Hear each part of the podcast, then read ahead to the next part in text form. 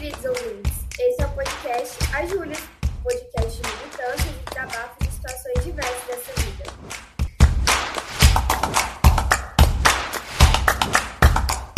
Eu sou a Júlia Saúde. E eu sou Julia Mello, e no episódio de hoje a gente vai falar sobre mulheres e dinheiro. Segundo uma reportagem do site Valor Invest, em 2021, a presença de mulheres na lista de bilionários da Forbes bateu recorde. Segundo o levantamento, houve um aumento de mais de 35% na representatividade feminina entre os bilionários do mundo em relação ao ano anterior. Suas fortunas somadas chegaram a 1,53 trilhão de dólares. Hoje já são 328 mulheres que atingiram a casa dos bilhões, mais do que a marca de 241 alcançada no ano passado. Segundo a Forbes, 12 delas compartilham seus patrimônios com o marido, filho ou irmão. Entretanto, o mercado financeiro é majoritariamente masculino. De acordo com o B3, apenas 26% das mulheres investem o seu dinheiro. Além disso, é importante destacar que as mulheres também vêm sendo destaque como profissionais de investimento. Segundo um estudo do banco Goldman Sachs, os fundos de ações geridos por mulheres tiveram um desempenho melhor durante o ano de 2020 até o mês de agosto. Assim, mesmo em um ano de grandes conturbações no mercado financeiro devido ao avanço da Covid-19, os fundos cujas equipes tinham participação feminina desempenharam de forma melhor. Mas, claro, dentro de uma sociedade patriarcal, dinheiro, investimento, rendimento e quaisquer termos relacionados a esse universo ainda são muito afastados das mulheres. E é exatamente sobre isso que a gente vai falar hoje. E para compor o nosso bate-papo, a gente está aqui hoje com ele, o famoso Franco, de todas as histórias de relacionamentos contadas aqui nesse podcast, porque sim, além dele ser o namorado da deusa Rafa, o Franco também é especialista em investimentos financeiros. Franco, por favor, se apresente para os nossos ouvintes. Quem é você na fila do banco? Olá, Ju. Olá, Ju. Boa noite. Obrigado pelo convite de estar aqui batendo papo com vocês sobre o dinheiro. É, espero que o ouvinte de vocês não tenha um certo preconceito com, comigo, já que você me intitulou aí de caladão sistemático. Vamos tentar quebrar isso nesses próximos minutos. E para quem não me conhece, eu sou o Franco, sou economista, sou certificado pela Ambima e atualmente eu tenho uma empresa, eu empreendo no planejamento financeiro, estou aí na área do planejamento completo de orçamento, investimentos, previdências, seguridades. Estou à disposição de vocês para a gente bater um papo. Espero que seja muito legal e proveitoso. Obrigado de novo pelo convite. E na fila do banco eu não sou ninguém porque eu não vou ao banco, tá? Hoje em dia o banco tudo se faz online, então não sou ninguém na fila do pão, não sou ninguém na fila do banco. Eu sou essa pessoa aí que você diz que de ser caladão e sistemático, mas hoje a gente vai bater um papo sobre finanças e espero trazer um pouco aí, agregar um pouquinho no bate-papo. Tá, mas você esqueceu de falar o principal, que você é pai do Theo. Sou pai do Theo, cachorro é. muito bonito, tá por aqui, tá dodói, cachorro alérgico, mas você gosta muito dele, né, Júlia? Ele te, dá, te faz bastante companhia, te machuca é, um pouquinho. É, eu gosto, assim. O Theo, além dele ser um cachorro muito fotogênico, é um cachorro que me machuca bastante, assim, que ele acha que ele tá brincando, mas eu saio sempre da casa da Rafa direto pra UTI para poder me recuperar de todos os machucados. Mas é, isso. Mas ele, tá, ele é imunizado, viu? Vacinado. E não vai te causar mais raiva aí nesse seu coraçãozinho, não. Gratidão. Então, para a gente começar, Franco, o que, que, de fato é investir? Como que a gente faz isso? Ó, investir. Na grande verdade, eu gosto de pensar que é um empréstimo que, que você faz para uma, uma outra instituição em troca do seu dinheiro de volta mais um prêmio pelo tempo, né? Que é o famoso, a famosa taxa de juros. Então, se você investir em um tesouro direto, na verdade você está comprando um título da dívida do governo em troca de juros no futuro. Por exemplo, se você pensar na poupança bancária, você está emprestando dinheiro para o banco contabilmente, para o banco alocar em empréstimo para as pessoas que estão pedindo ali o crédito é, emprestado. Então, o sistema financeiro, ele, na verdade, ele existe para ser um intermediador, né? Ele põe as regras entre quem precisa do dinheiro e quem tem o dinheiro sobrando, que vai ser o investidor. E o grande regulador dessa situação toda é a taxa de juros. Então, o investimento é um empréstimo, seja para uma instituição privada, seja para uma instituição pública, como o governo, em troca do seu dinheiro de volta e de uma taxa de juros, que é o tempo que você vai manter o seu dinheiro investido. Ó, para investir hoje, basta você ter uma conta corrente aberta no banco ou numa corretora. Isso na prática, tá? Na, na, na verdade, você tem que ter objetivos pré-estabelecidos, tem que saber seu perfil e tem que conhecer um pouquinho do mercado. Mas na prática, você buscando os produtos que estão disponíveis no seu banco, na sua corretora, você já pode investir. Hoje, a partir de 50 reais, você consegue comprar uma cota do Tesouro Nacional, por exemplo. E hoje, com, com toda a sua experiência, é, quem são majoritariamente os seus clientes na hora de investir? São homens ou são mulheres? E como que funciona esse comportamento? Então, é, majoritariamente hoje meu público ele é feito de mulheres, tá? A gente ainda observa que os homens ainda têm uma espécie de bloqueio, né? Uma dificuldade em admitir que tem um, um problema e que precisa de alguma ajuda de outra pessoa, né? Que não conseguem resolver seu, seus problemas sozinhos, tá? É, então, acho que até pelo formato mais tradicional de centralizador, de que o homem cuida das finanças, eu acho que as mulheres elas procuram mudar isso e têm um interesse em, em, em aprender e, admitem que, que falta um pouquinho de conhecimento e, e buscam mais informação.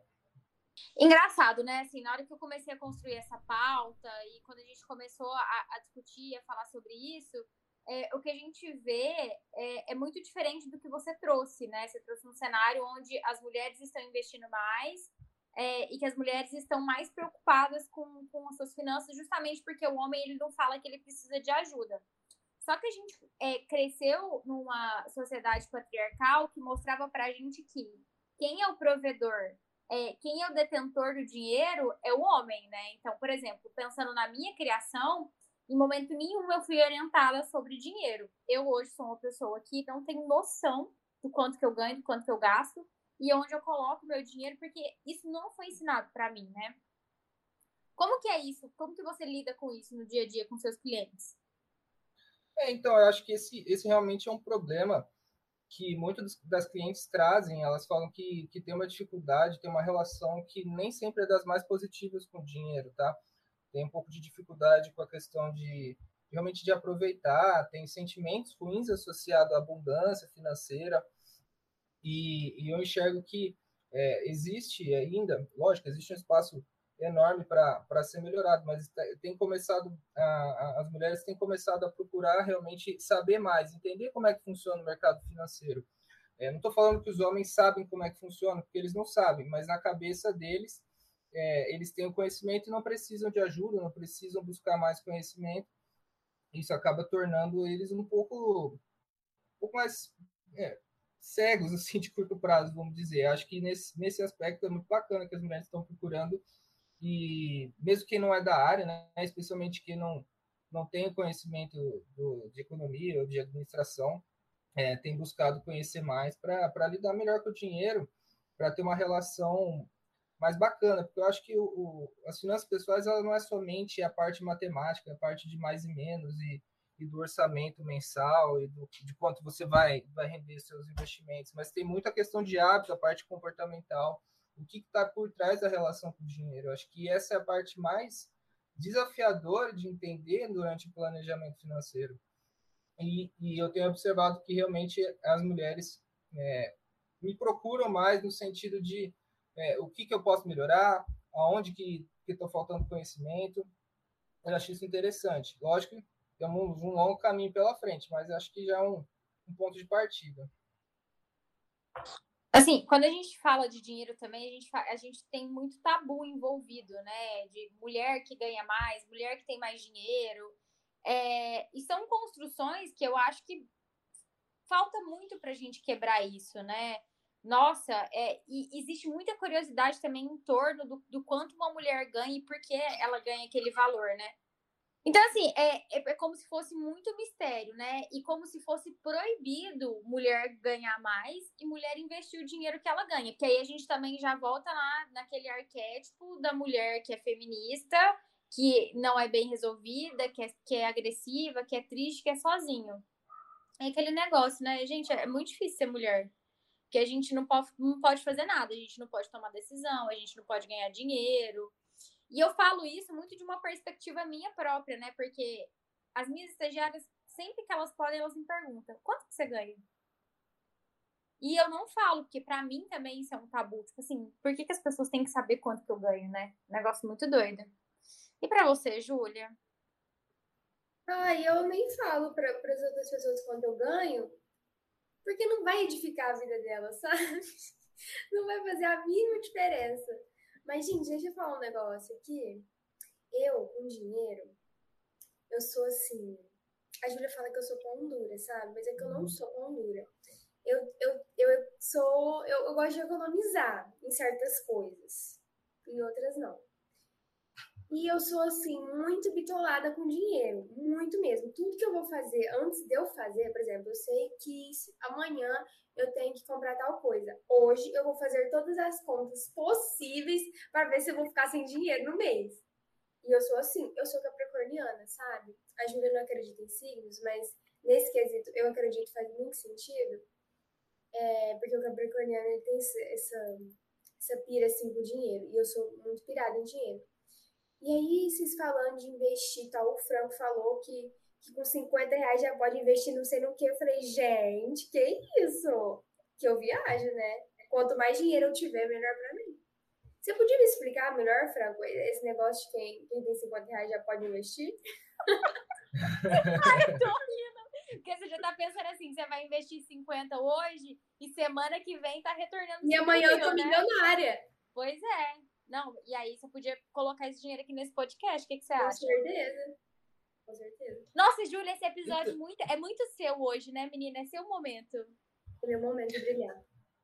Então, vamos, vamos falar um pouquinho do, da parte de investimento. Assim, eu gosto de pensar que, que investimentos, por definição, eles são produtos de longo prazo. Então, é, atualmente, as, as, os bancos, as corretoras, eles querem facilitar para o cliente esse primeiro contato com os investimentos, tá? Antigamente era muito difícil a pessoa começar a investir, você tinha essa coisa de caderneta de poupança, era o que o pai passava para fi, os filhos, e ah, vamos pôr ali o dinheirinho, sobrou, põe na caderneta de poupança, e não tinha conhecimento de produtos diferentes. É, com o passar do tempo, isso está muito mais fácil. Hoje você consegue comprar, por exemplo, uma ação unitária de uma empresa pelo valor dela único. Antigamente você tinha que comprar um lote de 100. Mas falando da sua pergunta especificamente, é, os investimentos eles são produtos de longo prazo. Então não adianta você colocar 50 reais hoje esperando que seu dinheiro vai dobrar no mês que vem. Ele tem uma, um ganho mínimo ali mês a mês, mas eu acho que o importante né, na questão do investimento é o hábito, é a criação de uma ideia, de um comportamento de que você pode guardar um dinheirinho e você tem que ter os objetivos pré-estabelecidos, né? A sugestão sempre do, do, dos investimentos é você começar a constituir uma reserva de emergência. Não sei se vocês já ouviram falar nesse termo, vocês já ouviram falar no que é reserva emergencial? Já ouvi falar, mas sabe, você ouve falar e não sabe o que é, como que faz, onde que começa, onde que termina. Então vamos lá, a reserva emergencial é um dinheiro que você vai guardar em produtos que você pode resgatar imediatamente. Ou seja, você vai comprar um um, um, investimento que, se você tiver uma emergência, por exemplo, se você perdeu o emprego essa semana, você já pode ir lá no seu banco, na sua corretora, resgatar, trazer esse dinheiro de volta para sua conta para usar. Se seu cachorro ficou doente, você precisou levar ele aí na veterinária e não tinha um dinheiro é, reservado para isso, você vai lá, você saca. Então, você, você tendo produtos em que você pode sacar e ter ele virar dinheiro imediatamente, você faz uma conta de aproximadamente seis vezes o que você ganha, o que você gasta mensalmente e reserva esse dinheiro pouco a pouco, lógico que é uma constituição lenta, para ter ele como uma reserva de emergência, uma reserva de liquidez, né? Então, qualquer emergência que surgir, você vai lá, resgata esse dinheiro e pode, e pode utilizar. Esse é um dos primeiros é, objetivos que, que é sugerido você começar a investir. O segundo é o, o pensamento de, de, longuíssimo prazo, lá, o seu período nativo, seu período previdenciário. Né? Hoje em dia é muito difícil aposentar com o INSS, pouca gente, quem é autônomo, raramente contribui com o INSS, né? ele é mais pego compulsoriamente com quem trabalha via CLT. Então, a fim de completar o seu período inativo, lá no período que você tiver decidido parar com a sua carreira, não vai mais depender da renda do seu trabalho, você tem que ter um dinheirinho ali reservado para curtir sua vida, viajar, curtir os netos, a família, etc. Esse é o segundo motivo mais recomendado para você começar a investir.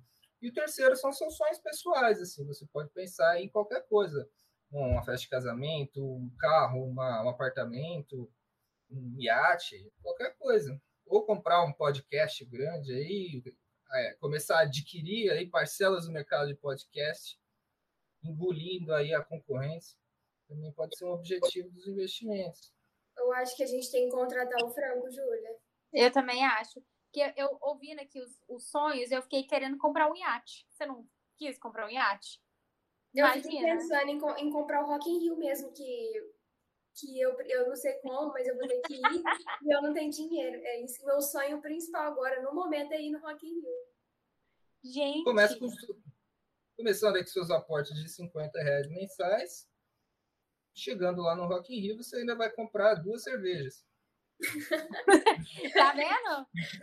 Seu dinheiro tá planejado. Você vai pro Rock in Rio, mas vai tomar só duas cervejas, não vai tomar é, água e não vai ser o preço Com o preço é. da cerveja lá, eu acredito que três já fique um pouquinho mais caro. Mas tá organizado, pelo menos, esse investimento, né? Já tá planejado, exatamente. Já tem um destino. Muito bom. Então você já vai começar a consultoria, Júlia. Com certeza. É o objetivo Rock in Rio.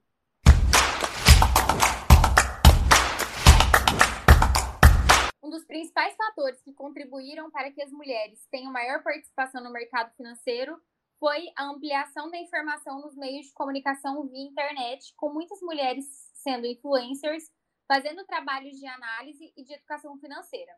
Além das mulheres que acabam tendo destaque em cargos importantes como economistas-chefes, gestoras de fundos e recursos de terceiros de corretoras, bancos e assets. Assim, a participação das mulheres no mercado financeiro vem trazendo muitos impactos positivos, não apenas na difusão do conhecimento e desempenho nos investimentos, mas na cultura do ambiente de trabalho e de investimentos no país e no mundo. Mas a grande questão é: por que as mulheres ainda não estão ocupando esses espaços? Franco, qual é a sua perspectiva sobre isso, sobre as mulheres ainda não estarem ocupando totalmente esses espaços? É, eu acho que, infelizmente, ainda é um ambiente bem conservador, um ambiente bem masculino. Né? A perspectiva é, como vocês citaram alguns exemplos, é de, é de uma melhora, mas eu acredito que seja uma melhora lenta. Tá? Eu vou pegar dois exemplos aqui de filmes que, não sei se vocês já assistiram, Lobo de Wall Street e A Grande Aposta. É, nesses filmes retratam um pouco do mercado financeiro e basicamente todos os atores são homens e você vê dentro da empresa é, majoritariamente masculina, né? É, assim, eu fico feliz de ter uma amostra, mesmo que pequena, de ver mulheres, por exemplo, que cursaram a faculdade de negócios é, junto comigo ou depois, é, procurar encargos em, em, bancos ou em corretoras. Eu acho que é, o exemplo de cases de sucesso pode incentivar as pessoas mais jovens a, a buscar uma, uma melhora contínua e ver que existe oportunidade lá dentro. E aí, pouco a pouco, creio que, que, que o ambiente vai melhorando. Mas, infelizmente, por enquanto, ainda é um ambiente muito masculino. E creio que não só da parte interna das, das empresas, tá? Não, não é só os contratadores, né? Os empregadores que, que focam na, nos homens para contratar. Eu acho que existe ainda um preconceito muito grande por parte dos clientes mesmo. Isso eu falo por experiência de quem teve dentro dentro do banco de que de um olhar assim bem bem machista em relação ao atendimento feminino ou de qualquer nível, né? Seja um atendimento de caixa, seja um atendimento gerencial ali, um gerente de conta. Eu acho que é um, é um processo é um processo que tem um longo caminho a ser percorrido, infelizmente. É porque na cabeça dos homens, mulher nasceu para esse tipo de coisa, né? Não nasceu para lidar com dinheiro, ela nasceu para reproduzir, ter um monte de filho e cuidar da casa, né? E das crianças. E aí, quando a gente vai contra essa construção social que, que, que existe, né? É, a gente tem aí esses espaços que são extremamente heteronormativos brancos, né? Porque além da gente ter esse recorte de gênero, a gente também tem um recorte de classe gigantesco, é como se fosse um abismo, né? É aquela fotinha da XP de é, só homem e homem branco, né? Imagina uma mulher preta, uma mulher trans periférica é, migrando aí um, por esse lado, né, para trabalhar no mercado financeiro, né? Como que, como que seria isso? Hoje a gente não tem esse cenário desenhado. É uma coisa que a gente almeja, que a gente espera, né? Mas a gente não tem isso hoje. Justamente por conta desses recortes de classe, de gênero e desse abismo gigantesco que a gente vive.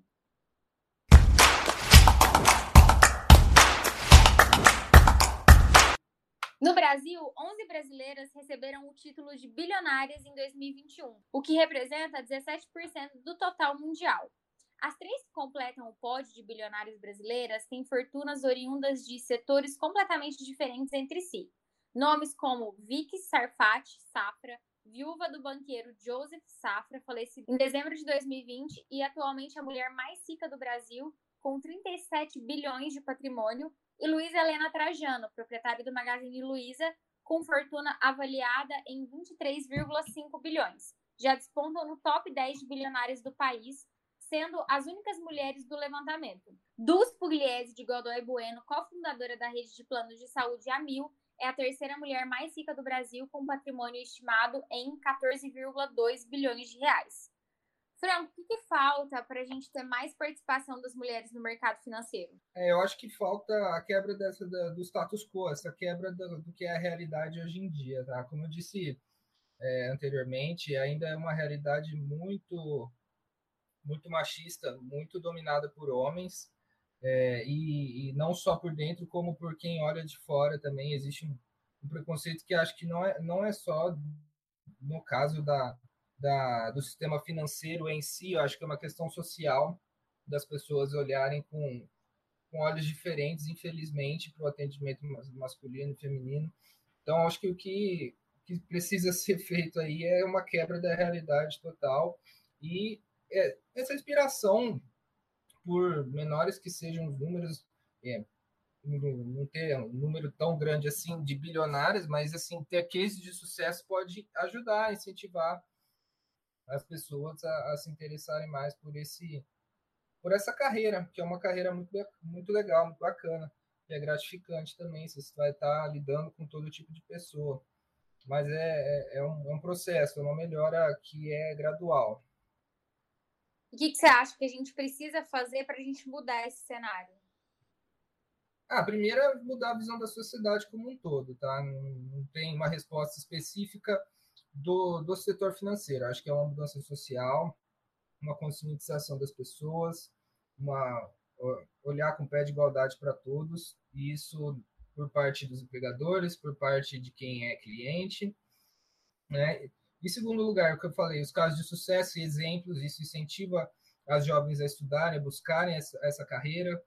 Não é, isso tem mudado, tá? Antigamente não tinha tantas mulheres no, buscando o mercado financeiro. Creio que isso de pouquinho vai, vai aumentar ainda os números.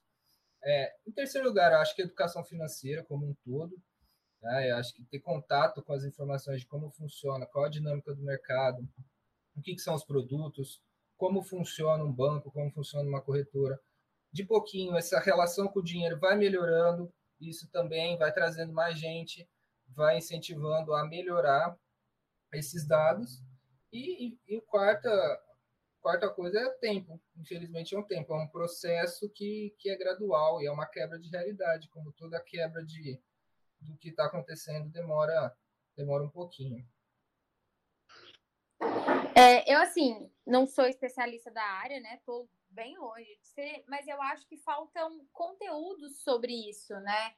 Para a gente ter mais acesso, para que isso seja mais falado, mais presente no nosso dia a dia. É, há, um tempo atrás, o Banco Inter participou de uma série de podcasts que eu escuto, que são podcasts voltados para mulheres, e eles começaram a patrocinar esses programas justamente para a gente falar sobre educação financeira, para que isso faça parte de fato da vida da mulher e para que isso não seja mais um tabu, né? Porque dinheiro é um, é um tabu gigantesco e, com, e como a gente lida com esse dinheiro é outro tabu maior ainda, né? Eu sinto falta disso de ter isso na internet, de ter isso de fácil acesso numa linguagem que a gente entenda, de que faça sentido, né? Porque do nada tem lá um artigo falando de taxa Selic, que não sei o que, que sobe, que desce, que ativa. Gente, eu não sei o que é isso, né? Precisa ser, acho que precisa ser um pouco mais acessível. E eu acho que isso precisa começar a fazer parte, principalmente da vida das meninas, desde pequena, a elas entenderem a importância do dinheiro, porque dinheiro é muito importante. Não adianta a gente ficar falando que não é, porque é, é o que rege a nossa vida, né? Então, desde pequena, entender a importância desse dinheiro, como que a gente cuida desse dinheiro, como que a gente se comporta em relação a isso, né? Eu não tive isso quando criança, eu acho que isso fez muita falta.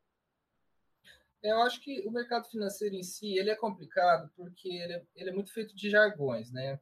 Por mais que eu tente vir aqui falar de uma maneira acessível, eu ainda tenho essa essa predisposição a falar com termos que a gente lida no dia a dia, né? Realmente o que você falou faz todo sentido. Não adianta você pegar, abrir um, arquivo, um artigo sobre taxa Selic e não saber o que é taxa Selic. Falta base, falta fundamento. Tá? Isso eu acho que tem melhorado. Hoje, hoje por exemplo, a Natália Arcuri, não sei se vocês já ouviram falar dela, ela tem um trabalho muito bacana, ela incentiva muito as mulheres a, a começarem a lidar melhor com o dinheiro, a perder esse tabu, a lerem sobre o tema. Acho que ela tem dois ou três livros lançados. É, mas, infelizmente, é um processo. E, como você disse, é, incentivar é, as mulheres desde pequena a quebrar esse tabu, a lidarem mais fácil com o dinheiro, é, também tem o fato de ser geracional. Hoje, a gente consegue é, saber melhor, lidar melhor. Então, a gente vai passar para os nossos filhos que, que vão, é, espero, lidar melhor com o dinheiro e continuar passando de geração a geração. mas, infelizmente, a nossa realidade hoje talvez seja um pouquinho melhor que a anterior, mas ainda tem muito um caminho muito longo a ser percorrido. Né? Com certeza. Júlia, você vai falar alguma coisa? Alô, alô, alô. Só tenho uma coisa pra falar, que meu filho vai, desde quando ele nascer, ele já vai ter uma, um dinheiro que ele vai, vai estar guardado. Para quando ele chegar na minha idade, ele vai estar com um iate aqui no Rock in Rio. Você vai realizar um iate no Rock in Rio. É, ele vai estacionar o iate lá no, na praia do Rio de Janeiro e vai sair pro Rock in Rio. Vai ser assim. Me adota. Pode ser. Então tá bom. Eu quero ser adotada, por gentileza. Eu acho que é isso, né? Depois desse pedido de adoção, o que, que a gente pode fazer? A gente pode ir para os quadros, né? Podemos. Então vamos pro Me Conta, Ju. Vamos.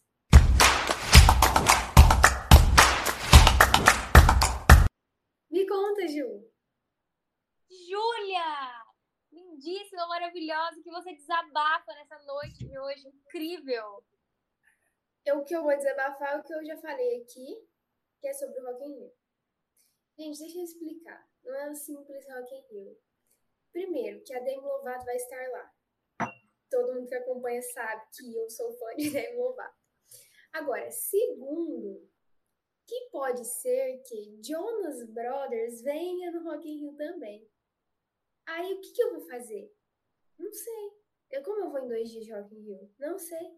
Eu não, eu não tenho carteirinha de estudante, como eu vou pagar mil reais para ir para o Rock in Rio? Fora é, para eu chegar lá, fora para me alimentar lá, tomar duas cervejas que o Franco falou que vai ficar caro. Então, vou gente. começar a planejar agora. É, Franco. Exato. Vai ter que juntar mais do que 50 reais por mês, amiga. Vou. Pra dar. E esse é meu desabafo, eu tô sofrendo com isso. Franco, abra o seu coração. Qual o seu desabafo na noite de hoje? É, eu queria desabafar do Palmeiras, mas eu vou pular essa parte, tá? Eu vou falar do sistema tributário brasileiro e como que elimina o pequeno empreendedor. Tá? Infelizmente, hoje, quem, tem um, quem quer fazer algo é, de, por conta própria, para pessoa física, ela não pode porque ela não emite nota fiscal e o governo vai lá, a Receita pega e prende a pessoa, multa a pessoa. Então, se você quer fazer é, empreender com o seu negócio, seja um produto, seja um serviço, tem que ser regularizado através de um CNPJ, e aí praticamente perto de 20% do seu tempo você está trabalhando para pagar imposto. Então, esse meu desabafo, eu acho que isso desincentiva a todos, né, seja é, pessoa que quer vender um caldo de cana na feira, seja uma pessoa que quer abrir uma empresa de tecnologia, isso aí deve ser revisto e eu acho que é, é um absurdo porque as pessoas não não tem incentivo para começar um negócio próprio pagando essa quantidade de imposto. Isso é, isso é muito real, isso é muito real. Gente, meu desabafo de hoje, na verdade, não é um desabafo, assim, tem uma dúvida. Por quê? Eu tava conversando com a minha mãe hoje, aí ela, né, falei, mãe, eu vou gravar podcast hoje. Aí ela falou assim: ai, filha, seu programa é ótimo. Aí começou aquele papo de mãe, né? O podcast é muito bom, você fala muito bem, você é muito articulada, mas, porque mãe sempre tem o mais, né? Mas você fala muito palavrão e eu não te criei para falar esse tanto esse palavrão. Aí fica a dúvida, né? Será que eu falo muito palavrão mesmo? Será que o meu palavrão incomoda quem ouve? Não sei. Tô eu fazendo... acho, eu acho que quem ouve a gente já tá acostumado. É, né? É. É que elas não viram vocês no churrasco.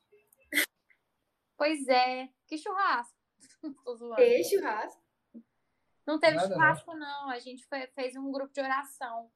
É, mas é isso, sabe? Aí eu queria que vocês me contassem lá no nosso Instagram, arroba juliaspod, se os meus palavrões incomodam. Porque se sim, eles vão continuar por aqui, não tem o que fazer, entendeu? Não dá pra mudar. É muito assim, quando eu vi, eu já soltei um, entendeu? E é isso.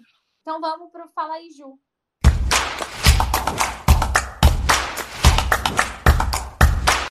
Fala aí, Ju. Franco, você como convidado de hoje, qual que é a sua indicação nesse episódio? É, eu vou indicar um livro, né, seguindo aí um pouco a área das finanças, não exatamente de finanças, é um livro de um psicólogo que, que ganhou o Prêmio Nobel de Economia. É um livro que é best-seller, o Daniel Kahneman chama-se Rápido Devagar, Duas Formas de Pensar. Acredito que muita gente já tenha ouvido falar. Ele trata de aspectos do nosso cérebro no processo de decisão.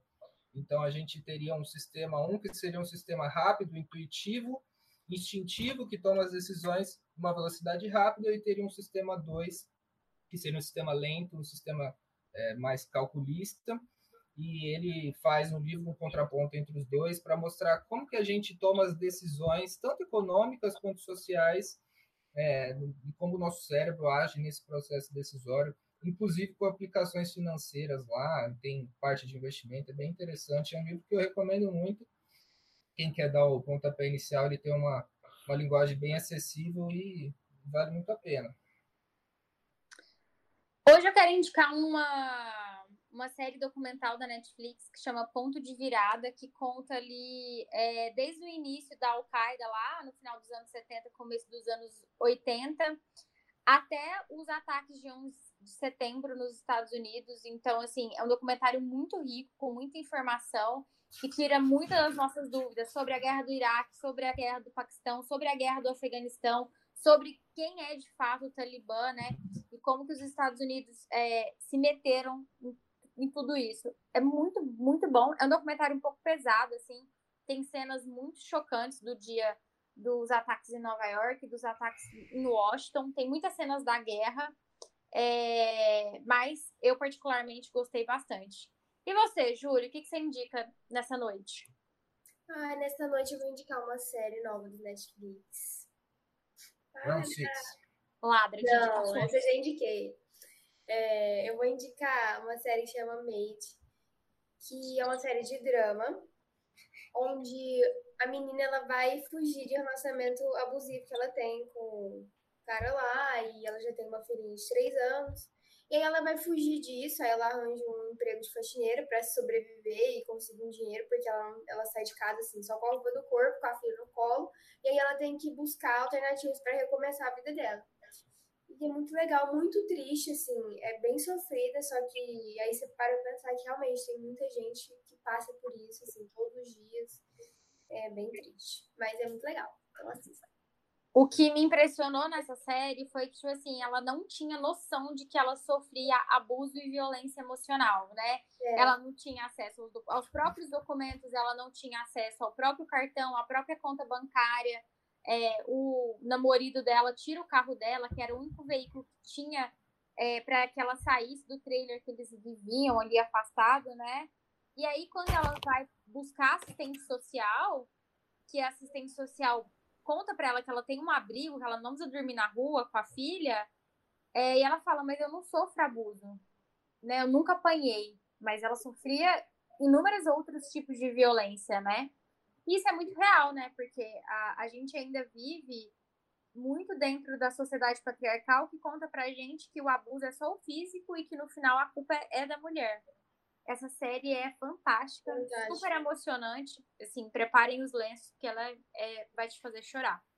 Então é isso, pessoal. Acho que depois aí desse, desse super bate-papo sobre dinheiro, né? De vocês mais uma vez descobrirem que a Júlia é uma pão dura mercenária e da gente ter tido boas indicações nesse episódio de hoje, o que, que eu posso fazer? Primeiro, agradecer o Franco, porque essa é a pauta mais antiga que a gente tem, que a gente está ensaiando de gravar há 3 milhões de anos, e a gente nunca conseguia se organizar para isso, finalmente a gente conseguiu. E eu acho que a gente deu o primeiro passo de falar sobre isso, né? Que a gente precisa colocar isso em perspectiva na nossa vida. E aí, para quem precisa, para quem tem dificuldades, para quem tá aí sofrendo igual a Júlia, tendo que guardar 50 reais por mês, gente, está aqui o menino Franco para vocês. Franco, muito obrigada. É, que você venha mais vezes para a gente falar sobre outras coisas, para a gente fazer um podcast aqui de casal, você e a Rafa, né? Pra gente também falar sobre lances matrimoniais, eu acho que é super válido. E é isso. Pode fazer seu jabá gente, agora. Gente, obrigado pelo espaço. Queria agradecer aí esses minutinhos para falar sobre finanças. É, sei que é meio doido quem gosta de número, quem gosta de estatística, mas eu acho muito importante a gente começar a falar disso de uma maneira mais natural, para estar aberto para as pessoas ouvirem e quebrar esse tabu, porque dinheiro faz parte, queira ou não, da roda da vida. E para realizações, de vez em quando, a gente precisa fazer um planejamento, né? Para a Júlia para o Rock in Rio, ano que vem, ela vai ter que começar a guardar um pouquinho que seja, né? Porque a cerveja vai estar tá cara lá.